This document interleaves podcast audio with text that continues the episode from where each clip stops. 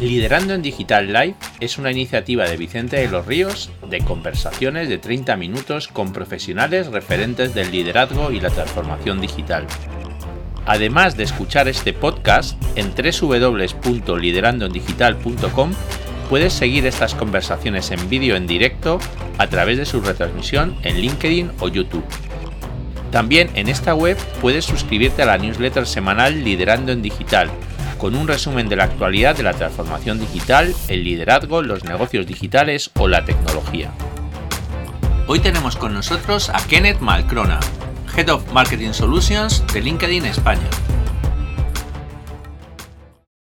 Hola, buenas tardes, espero que estéis todos muy bien y aquí estamos de nuevo en Liderando en Digital Live con Kenneth Malcroma y que es el responsable de Marketing Solutions de, de LinkedIn España. Buenas tardes, Kenneth. Bienvenido. ¿Qué tal? ¿Cómo estás?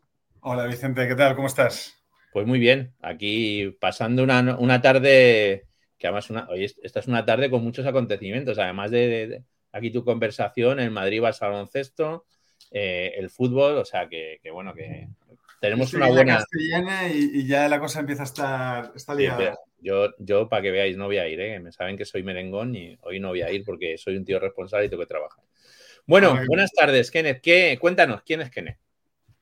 Pues ¿quién es Kenneth? Pues, pues nada, yo el nombre no es que sea, no es que tenga padres originales, soy, soy un soy nacido en Suecia, pasaporte sueco, pero yo diría, viví en Estados Unidos hasta los nueve años, pero vamos, me considero yo creo que, muy español ya, ¿no? Llevo muchos años viviendo aquí y yo creo de sueco se me ha quedado ya poco.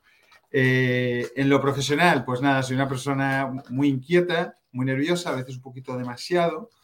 Eh, yo diría siempre, bueno, pues con, mucha curiosidad alrededor de todo lo que sea tecnología, pero desde un punto de vista muy pragmático, no tanto técnico, ¿no? Desde, oye, pues cómo la tecnología ayuda al consumidor, a la empresa, ese soy yo, ¿no? Y esa curiosidad es la que me ha ido moviendo en los diferentes sitios donde he estado y es lo que me ha traído ahora aquí a, a LinkedIn, ¿no? En el añito y medio ya que llevo. Bueno, pues la verdad es que, que Kenneth, lo primero agradecerte, ¿no? Que, estés aquí con, nosotros porque, bueno, eres una persona que, no solamente, o sea, tú es que llevas muchos años en el mundo este digital, ¿no? En diferentes, ahora nos contarás un poco, y, llegas, eh, claro, llegas a, LinkedIn, pero llegas con un bagaje detrás que además, yo que hablo contigo, creo que es algo muy importante, ¿no? Para el rol que tienes ahora aquí en LinkedIn. Cuéntanos un poco qué has hecho hasta tu llegada a LinkedIn. Pues bueno, eh, sí, o sea, yo estudio económicas por vocación, ¿no? Como siempre digo yo. Eh, bueno, pues porque sí, soy una persona eh, curiosa, ¿no? Por la economía, el progreso. y bueno, yo creo que la tecnología también es algo que he vivido muy cerca en la familia, ¿no? desde pequeño, ¿no? O sea, me han inculcado un poco el oye cómo la tecnología ayuda en ese progreso y yo creo que de ahí, pues bueno, Empecé en consultoría, que yo siempre digo que es una buena escuela, la carrera estuvo muy bien, pero la consultoría es, es, es, una escuela fantástica porque te, aprieta mucho en el sentido de que tienes que aprender rápido sobre qué está pasando en un determinado cliente o en, con un determinado cliente eh, y, y, poner sobre la mesa soluciones. ¿no? Esas soluciones que además ya desde hace años pues siempre van a tener esa capa de tecnología. ¿no? Eh, luego he pasado por el ámbito de las telecomunicaciones. Eh, ahí yo creo que, Vicente coincido contigo, ¿no? Y yo creo que ambos hemos sido muy afortunados, ¿no? De ver, de ver ese boom tecnológico y lo que ha supuesto en la sociedad, ¿no? Y yo creo que recientemente, no sé, durante la pandemia fue fantástico ver, o sea, dentro, dentro del drama fue fantástico ver que teníamos una infraestructura y además en este país en concreto, en España, podemos presumir de la, de la pedazo de infraestructura, independientemente del color, ¿no? De, que, que haya detrás como proveedor. Eh, y el impacto que tienen pues, en empresas, en el consumo, o sea, en, el usuario. Eh, sí, digamos que viví esa etapa y, he acompañado muchos procesos de transformación desde infraestructura más de conectividad, las diferentes fases, ¿no? Desde, yo me acuerdo cuando empezamos con el móvil, con emergencia móvil fijo, que parece muy lejano. Sí, bueno, el otro día estuvo Maite, que también viene de Vodafone. O sea, que Maite Morales, que también estuvo en Vodafone. Efectivamente, sí. Pues viviría esa época. De viene, ¿eh? que claro, la retiro de la red y claro, eso también hace mucho, ¿no? Eso es. Y, bueno, entonces vi esa etapa. Yo luego, también estuve en, Amazon, que también tuve la suerte ¿no? de, empezar cuando eso era una oficina pequeña de 100 personas aquí en Madrid. y ver cómo crecía. He vivido, he vivido pues ese, digamos, digamos boom del e-commerce, ¿no? En, primera persona. Y, bueno, eh, otra, otra, vez más, yo diría que esa, esa, pata de, digamos, de cómo la tecnología en diferentes fases, ¿no? Porque en el e-commerce hay un montón de fases donde entra la tecnología, eh, transforma la vida, transforma la, forma en que vivimos, ¿no? Y, ahora, bueno, pues muy ilusionado, ¿no? Yo LinkedIn, yo estaba muy contento donde estaba, pero cuando me llamó LinkedIn, pues yo siempre he sido un gran fan, ¿no? Para mí siempre ha sido una, una fuente que he usado mucho. Eh, desde mi época de consultor hasta cuando he ido a ver a un cliente, cuando tengo que entender algún tema, es algo que me, gusta mucho aprender a través de los demás. Entonces yo siempre era un fan de, de, la herramienta. Si soy sincero, no, no, era consciente de todas las capacidades a nivel de marketing que teníamos en las primeras conversaciones que tuve. Es decir, ni siquiera nos tenía tan en el radar y bueno, la verdad es que desde, desde que empecé a investigar ¿no? el, potencial, el crecimiento que estaba viendo en los últimos años, el cómo las empresas estaban beneficiándose de ello, pues digo, oye, esto es un, esto es un, un match perfecto, la verdad. Eh, es, es, curioso, ¿no? Lo, lo, comentaba cuando, cuando vino, vino Rosario, ¿no? Que, que, estuvo hablando de Talent Solutions también en LinkedIn. Eh, joder, es que LinkedIn es una, es una herramienta, ¿no? Que la gente ha llegado, en general, siempre ha llegado un poquito desde el punto de vista individual, ¿no? O sea, yo entro en LinkedIn, me junto con gente, pero ha, faltado ese, enganche, ¿no? De, verlo como una herramienta no solamente profesional, hay una diferencia entre profesional y empresarial, ¿no? O sea, y, yo creo que, esta es una de las razones cuando hablaba contigo, ¿no? De, que también yo creo que es bueno que, que, a la gente se lo contemos, porque muchas veces vosotros hacéis, yo sé que hacéis un esfuerzo muy grande, pero claro, aquí cada vez más el mundo digital tiene pequeñas sutilezas que no, hay una diferencia muy grande entre una cosa y otra, ¿no? Entonces, cuéntanos un poco qué es, qué es eh, la parte de marketing solution. Bueno, pues la, parte de marketing de solution sí es, está enfocada básicamente a, trabajar las diferentes etapas ¿no? de, cualquier campaña de medios o de cualquier estrategia de marketing pues desde, desde, oye, pues ahora te contaré más en detalle, ¿no? Pero desde, desde qué posibilidades tenemos para, para aumentar notoriedad, oye, ir siguiendo por el funnel y hablar de consideración y, y cosas ya muy específicas, ¿no? De cierre eh, o, de, o, de, generación de leads, ¿no? Eh, ¿qué, ¿qué, te diría yo? Pues que, que, que, sí que es verdad que no es para, o sea, no, no, no vamos a, a trabajar en Marketing Solutions con todo tipo de, clientes, ¿no? Sí que estamos muy, muy enfocados y somos, tenemos una ventaja competitiva muy buena, específicamente en todo lo que sea, pues, negocio B2B, como decías tú, ¿no?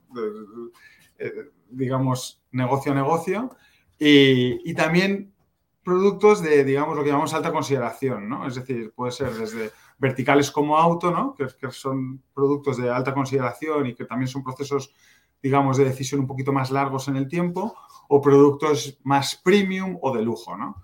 Eh, es ahí donde vemos que hay muy buen match entre, entre las, las, audiencias que tenemos y los objetivos comerciales o los objetivos de marketing que tienen nuestros clientes.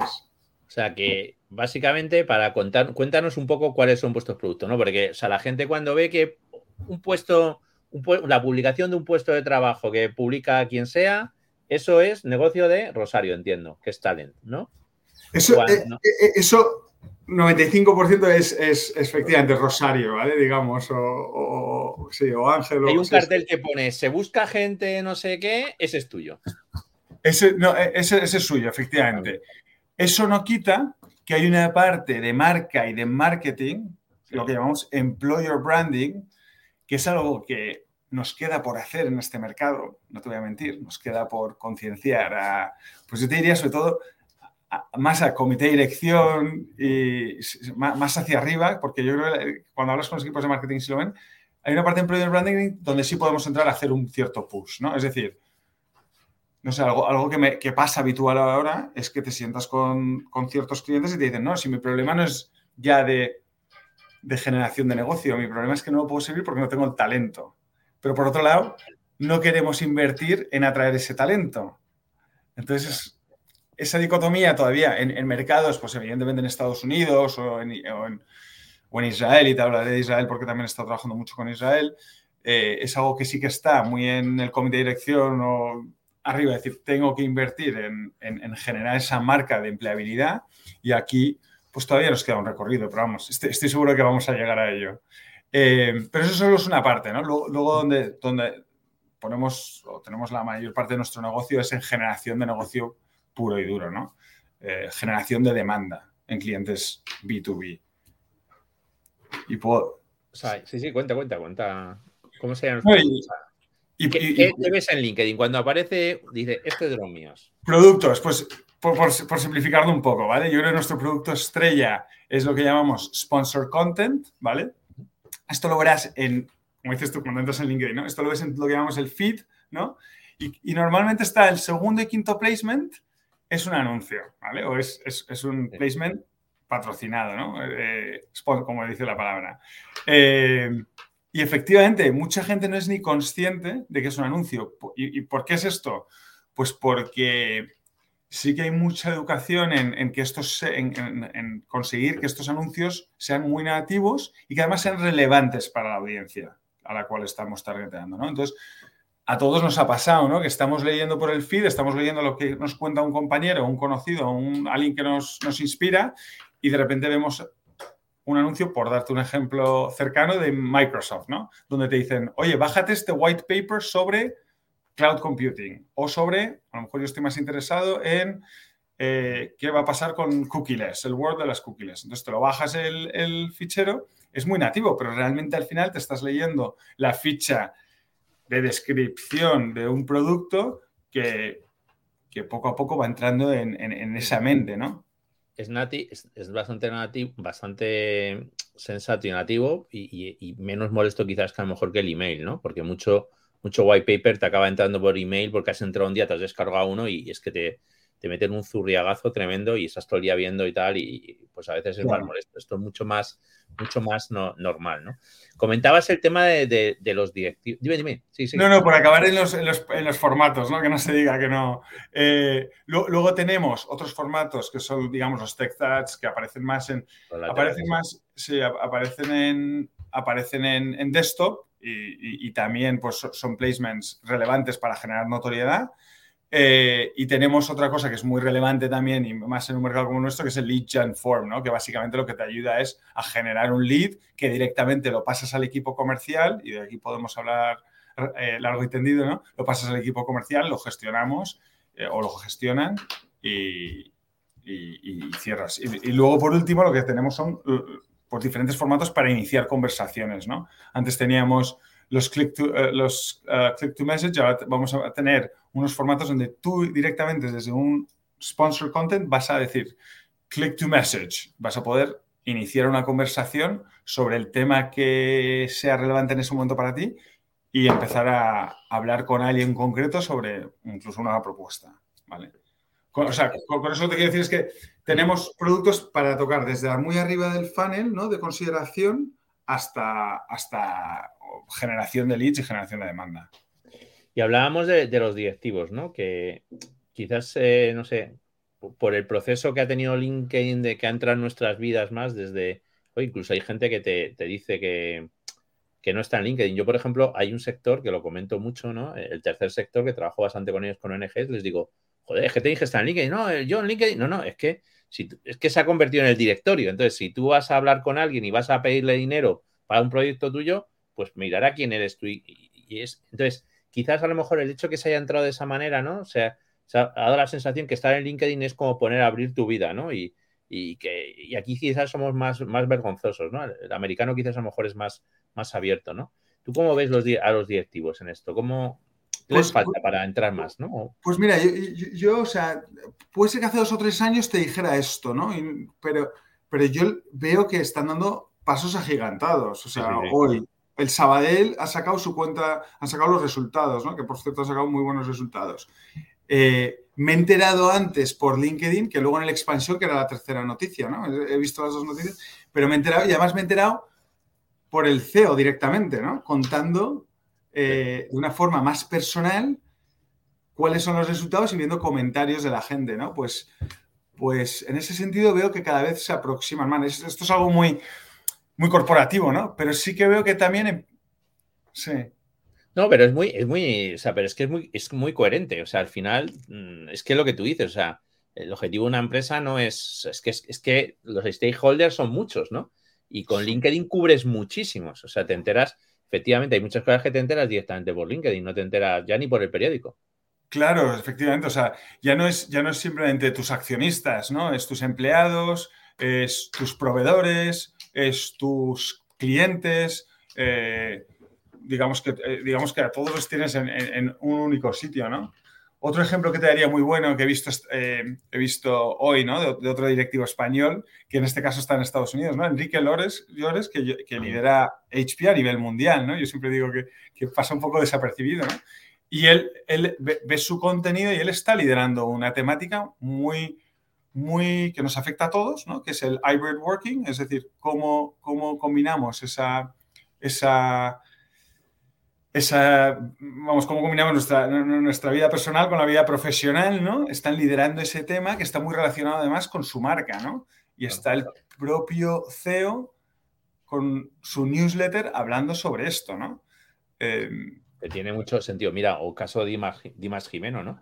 Hoy leía, hoy leía los posts de Dimas y hoy hablaba de Bernard Arnold, el de, Luis Vuitton, y, bueno, pues joder, es que al final eh, es parte de, todo. Te vale para conversación, para captar talento, para demostrar imagen, para poner en valor tus proyectos y bueno, de una manera muy, muy natural. Bueno, ¿cómo ves el tema publicitario en B2B? Porque esto, una cosa es lo del B2C, otra cosa es lo de B2B. ¿Cómo lo, cómo lo ves? Pues a ver, yo, lo veo, o sea, yo, soy muy optimista en este sentido de que cuanto más tiempo estoy ahí en, en LinkedIn, más lo veo, ¿no? Sea, yo el, el, B2B en el mundo del marketing era un poco el, el, lado menos sexy, si quieres que te diga, menos creativo, más a lo mejor estructurado, y esto está cambiando radicalmente. O sea, cada vez vemos una apuesta mucho más fuerte a nivel de creatividad o a nivel de copies o a nivel de mensajes, a nivel de estrategia de, comunicación en el mundo de B2B. Y, bueno, prueba de ello, o sea, yo, por darte un ejemplo muy concreto, ¿no? El año pasado en el Festival de Cannes, que sabes que es el festival en el mundo publicitario, creativo, eh, e, es el festival de referencia, pues eh, fue el, primer año donde B2B tuvo su primer su, primer sección de premios concretos, ¿no? Em, entonces lo, veo dando pasos agigantados. Y, no solo eso, sino que si tú empiezas a, tú te coges las top 10 marcas más relevantes de, cualquiera de los rankings que, observes, verás que cada vez hay más marcas que tienen un foco muy claro en B2B. Em, entonces, esa creatividad que además, pues eso te decía, antes era, estaba más asociada al mundo del consumo, cada vez la vemos más en, el ámbito del B2B. Yo, creo que es curioso, es un, es un, tema muy curioso el tema este de B2B y de, LinkedIn y, de los productos, por ejemplo, que tú contabas antes, ¿no? El white paper es un producto, o sea, es un producto de, o sea, es una manera de conectar con la gente súper antigua. O sea, es que, no sé, mm, yo recuerdo a lo mejor, no sé, white paper hace 20 años. ¿eh? Y, y, si te das cuenta, la venta asistida, por ejemplo, en B2C se ha desarrollado muchísimo, cuando, por decirlo de alguna manera, el proceso de venta asistida es mucho más de B2B que de B2C. ¿eh? O sea, eh, es curioso, la generación de lead es un tema, vamos, súper B2B de toda la vida. Sí, sí, que es verdad. O sea, yo lo que veo, lo que sí que está cambiando en este mundo es que el cliente vaya, ya quiere llegar más informado. Es decir, normalmente cuando un cliente B2B se sienta contigo es que ya lleva pues desde un año hasta tres años en un proceso en el cual ha ido investigando, va teniendo su shortlist, ¿no? O perdonar, los anglicismos que me salen, ¿eh? Em, va teniendo, sí, su, lista corta de, potenciales candidatos y, llega muy informado, con lo cual el proceso de decisión en el ámbito B2B a nivel comercial se está cortando y cada vez es más relevante esa parte de educación o de marketing en, las fases anteriores. Es decir, cuando la gente todavía, como, decimos, y vuelvo al anglicismo, out of market, ¿no? Fuera de cuando la gente está fuera de mercado es cuando hay que asegurarse de que estamos, eh, sí, compartiendo nuestro conocimiento, liderando. Sí, yo creo que, yo creo que ahí eh, también eh, hay un, quizás hay un, tema que, deberíamos buscar más. O sea, quizás el, el tema que se pase tanto tiempo dentro de la empresa, hablando de temas de la empresa, eh, te, hace que te pierdas mucho, ¿no? Porque, oye, yo estaba ahí hablando con, gente de otras empresas y me decían, claro, cuando tienes que, seleccionar un proveedor, pues muchas veces eh, o el proveedor te viene a ver o, es que no sabes lo que hay por el mercado. Y, a veces es bastante curioso que hay un, hay un poco de, pobreza a la hora de, tomar una decisión porque, porque muchas veces, es curioso, ¿eh? Hay gente que me dice, eh, joder, pues no, no, no conozco este proveedor. Y digo, pues hombre, pues parte de tu trabajo también está en conocer el mercado, ¿no? Y quizás yo creo que una de las cosas buenas que habéis hecho vosotros, ¿no? Es, es imposible suscribirte a todas las newsletters de todos los proveedores, con todos los productos, con todo no sé qué, ¿no? Pero yo creo que el hecho de que te metan esa, que te metan esa, esos contenidos a base de publicidad, eh, targetizándote mejor, segmentándote entre un contenido que tú, pues oye, lo ves porque es tu proceso, por decirlo de alguna manera, de formación e información, pues a mí, también es un tema muy positivo, ¿no? Claro, y, además eh, eh, es win-win, ¿no? Porque al final el, digamos, el anunciante, ¿no? Aunque sea B2B, lo último que quiere es poner algo, una newsletter, un contenido, un mensaje sobre, un, sobre una audiencia que no es relevante para ella y viceversa, ¿no? Eh, el, digamos, el, miembro lo que va a ver es algo que sí que es relevante para él y que, le, va, le va a ayudar a tomar decisiones ahora, dentro de seis meses o dentro de dos años, ¿no? Pero sí, que sea algo que ayude a educar, digamos, al cliente. Em, sí, sí. No, y no, por comentarte un poco cómo veo el B2B, pero vamos, dime tú. No, no, no, no, era eso, te iba a preguntar eso. O sea, vosotros estáis convirtiendo la referencia en, B2B, o sea, por decirlo de alguna manera, es que soy la, es que soy la referencia. O sea, o sea, sí, sí, eh, o sea, yo diría que sí, que ahí la verdad es que con, los clientes que trabajamos en estos ámbitos, la verdad es que, oye, pues al final es que naturalmente acabamos en una relación muy de, de, partnership donde la, cosa va rodando y, al final, oye, pues somos una... Vamos, yo me siento afortunado, somos un, ayudamos a generar ingresos, ¿no? Y por lo tanto cash flow y por tanto, pues mejor valoración de acción, mejor, mejor todo, ¿no? y, y eso sí que lo, veo en el día a día, ¿no? En los clientes B2B. Yo creo que nos hemos dado cuenta de eso y de ahí que el foco lo, tenemos muy claro en ese ámbito. Tú has estado, claro, tú has, tú has trabajado, como decía, en el mundo tecnológico, pero luego has estado en el mundo de la, de la publi, en la parte de, Amazon y, ahora aquí en LinkedIn, ¿no? tú has vivido, pues, un poco el cambio de la publicidad, ¿no? Quizás uno de las, cuando hablabas, cuando estabas hablando un poco los, los productos vuestros, quizás uno de los grandes problemas que, ha tenido, o que, yo creo que es un cambio que ha habido en los últimos meses, es, en los últimos años, es que, claro, cada, cada red o cada soporte aquí tiene una creatividad muy, muy, muy, muy diferente y antes pensaba la gente, ¿cómo has visto tú todos estos cambios, no? Que me imagino que a vosotros, en esa confianza que tenéis con los clientes, también les ayudáis mucho, ¿no? Sí, a ver, ¿cómo he vivido eh, eh, estos cambios? Eh, pero, o sea, ¿a qué te refieres específicamente? me refiero que, que, que imagino, o sea, que la gente que se ha empezado a dar cuenta de que, aquí hay que ser diferente. O sea, esto no vale. No, mira, eh, hago el banner para la web y luego te lo paso para que lo pongas en LinkedIn, en, Twitter. esto al principio era así, pero, pero ya no es así. Hay que ser no es así, especialista en cada red. Exacto, tienes que tener a, tu especialista en cada red. Los mensajes son muy distintos y hay que adaptarlos. Y, bueno, nosotros invertimos mucho tiempo en nuestros clientes en educar en nuestra parte, en esta parte de, de, de B2B, ¿no? Eh, o en esta parte del negocio. Em, sí, o sea, montamos, montamos sesiones formativas, montamos eh, donde los mensajes tienen que estar muy, muy alineados al ámbito donde te estás moviendo para, generar esos resultados. Eh, yo diría, lo, más diferencial que veo es que los ciclos son, son distintos. En B2C tú tienes ciclos comerciales de 7 días, 15 días, y aquí estamos hablando de ciclos comerciales de 6, 18, 30 meses. Y no solo eso, sino que en B2C a lo mejor el, decisor es uno, ¿no? Es una decisión bastante relativamente sencilla, mientras que en B2B lo que te das cuenta, y lo vemos todos en todas las empresas donde trabajamos, que las decisiones son cada vez más colectivas y, por tanto la influencia ya no es, no es, no es tan directa. Entonces, por hilar ahí, también otro reto que vemos es, oye, ¿cómo medimos en el ámbito del B2B? ¿no? O sea, no puedes coger los mismos modelos de atribución que llevamos usando, pues si quieres, en, Amazon ¿no? o, en, cualquier otro bit, eh, segmento eh, o área más, más de consumo y traértelos al mundo B2B. ¿no? Eh, los modelos de atribución son más complejos, muchas veces requieren integraciones, pues, por supuesto, con tu CRM y, análisis también con ventanas de, con ventanas de atribución más amplias, ¿no? Que reflejen ese proceso de decisión. Claro, hay, también, de alguna manera, en el caso de B2B, vosotros complementáis mucho a la, a la, red comercial, ¿no? Entonces, claro, ahí los modelos de atribución son son diferentes, ¿no? Porque los modelos de atribución de B2C son bastante más automatizados, ¿no? Mientras que el modelo B2B es más, hay una parte ahí manual con un cierto interés a justificar su, su contacto, su trabajo, ¿no? Y, Exacto. es más complicado, ¿no? Sí, otro, reto que vemos, y esto hemos hecho una encuesta ahora a un montón de, vamos a, a más de dos, por ser más concreto, a más de 2.000, a, más de 2.000 CMOs en Europa, creo que hay 150 en la muestra en España, pero vamos, las conclusiones son similares.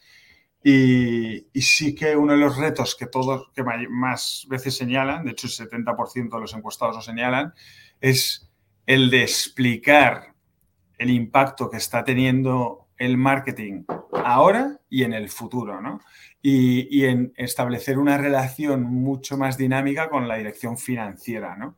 Eh, y más aún, lógicamente, en estos tiempos donde cada euro eh, pues se está mirando con mucho más detalle que, hace 24 meses, digamos, ¿no? Eh, yo creo que también en el mundo de la publicidad, claramente, ya los CFOs el, el ROI lo interpretan de otra manera, ¿no? Antes era mucho más menos sofisticado, o sea, más ahora es más sofisticado, ¿no? Antes era muy a lo bruto, ¿no? O sea, el dinero que metes y dividido, o sea, ventas entre, eh, dinero entre ventas y me salía tanto el CPA y bueno, pues esto ya está, ¿no? Ahora no, es que ahora tienes que analizarlo eh, muchísimo más. Oye, eh, una cosa también, te quería preguntar dos cosas así muy, muy, una es el sectores. ¿Qué sectores estás viendo que apuestan más por esto? Por LinkedIn Marketing Solutions en general. Pues mira, eh, como te decía, cualquier, cualquiera que se enfoque en negocios B2B eh, tiene mucho foco. Sector auto también. ¿Por qué? Bueno, si tú, si tú ves temáticas concretas y audiencias concretas que tenemos en LinkedIn, pues electrificación, oye, pues está muy en línea con la estrategia del sector automovilístico, ¿no?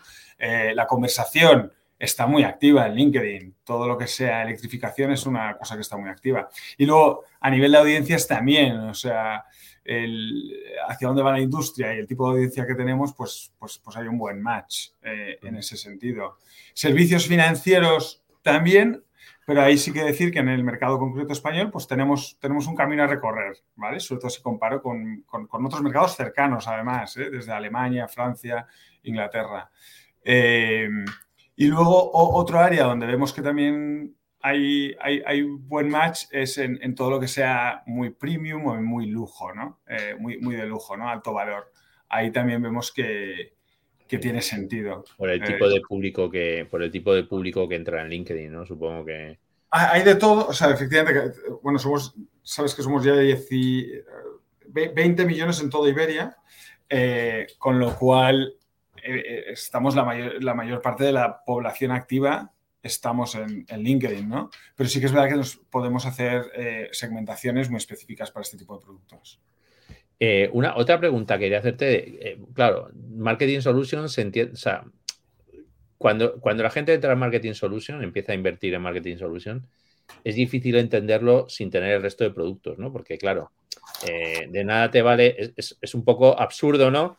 Conseguir el lead por Marketing Solution y luego no utilizar Sales Navigator para intentar rematar la jugada y seguir más o menos por dónde va fluyendo la información, ¿no?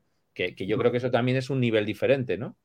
Es un nivel diferente, efectivamente, y muchas de las, muchas de las acciones que hacemos vamos con el equipo, digamos, de Sales Navigator, donde lo que nos ayuda es, oye, yo primero genero la atención, luego me empiezan a considerar, empiezo a generar leads y luego los sigo con, con Sales Navigator, ¿no? Eh, y sí que vemos que hay una correlación alta además entre el uso de Sales Navigator y el, y el, y el uso de Marketing Solutions, ¿no? como te puedes imaginar. Luego, em, eh, ya un poco más cambiando de, tema, ¿no? Eh, o sea, me imagino que estar en este mundo te, te exige mucha información a ti, ¿no? A ti y a tu equipo. O sea, que, claro, que no es lo mismo el mundo, o sea, el mundo B2C es una cosa, pero el mundo B2B, eh, el entender mucho mejor el tipo de, o sea, no solamente tienes que entender a tu cliente, sino cómo son los clientes de tu cliente, ¿no? Eh, eh, tú eres una persona muy apasionada de la, formación y del desarrollo. Cuéntanos, ¿cómo te, ¿cómo te estás al día en esto? Porque esto también tienes mercados por adelante, ¿no? me imagino que, tienes también en ellos. Yo, yo, creo que sí, que o sea, le decía al principio, ¿no? Que soy muy inquieto y muy, o sea, tengo una persona con mucha curiosidad, ¿no? Entonces, pues a ver, yo, creo que hay varias fuentes. Una es la lectura, ¿no? El, curioso. Yo creo que tú ahí eres un máster, ¿no? Que nos, proporcionas un, buen resumen todas las semanas, ¿no? En, cuanto a qué está pasando, pues eso sería una primera fuente, ¿no?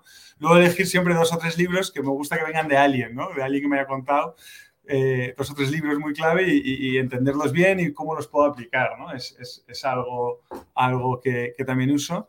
Luego, evidentemente, forma, formación más específica. Yo sé que hay gente que a lo mejor no es tan, no es afín o no se lleva ahora, pero yo creo que la formación específica en escuela es algo que yo definitivamente recomiendo porque te obliga a coger rutina, te, te, te, te obliga a ir en profundidad sobre un tema, te obliga a discutir.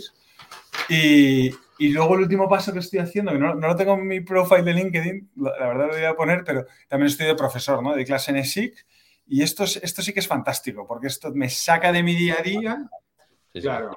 Tú creo que tú también das clase, ¿verdad? Y, mira, hoy, hoy he estado en un tribunal de, de, una empresa y han presentado proyectos, cuatro proyectos, y como le decía luego a, a, una persona del comité de dirección, digo, es que no sabes el lujo que es estar aquí toda la mañana escuchando al comité de dirección de la empresa y a, a 25 empleados que te están contando cómo es la empresa por dentro, sus retos, no sé qué. Claro, es que esto es un lujo, ¿no? Esto no. Claro. ¿Sabes? Y encima te que, que, que, es que, que, que es aprender, ¿no? Y eso es, esto es la relevante, ¿no? Que claro. es una oportunidad y que efectivamente el, el, el, el enseñar aprend, aprendes también tú mucho. Eso es, te obliga además, y además te obliga a salir de, de, tu día a día y los alumnos, oye, hoy en día tenemos a chat, al chat GPT, ¿no? Que le preguntas sí, cualquier pregunta cosa. aquí de, de Enrique. Que hoy, hoy mira, eh, esto, a raíz de esto que pregunta Enrique, ¿no? Que es muy curioso. Hoy estaba hablando con una persona en hoy y decíamos, joder, y, y si pasamos, si, o sea, ¿qué hacemos? ¿Pasamos ahora los, los, trabajos de los alumnos todos por Safe Assign? ¿Los, ¿Los considerará plagio o no los considera plagio? Claro, claro. O sea,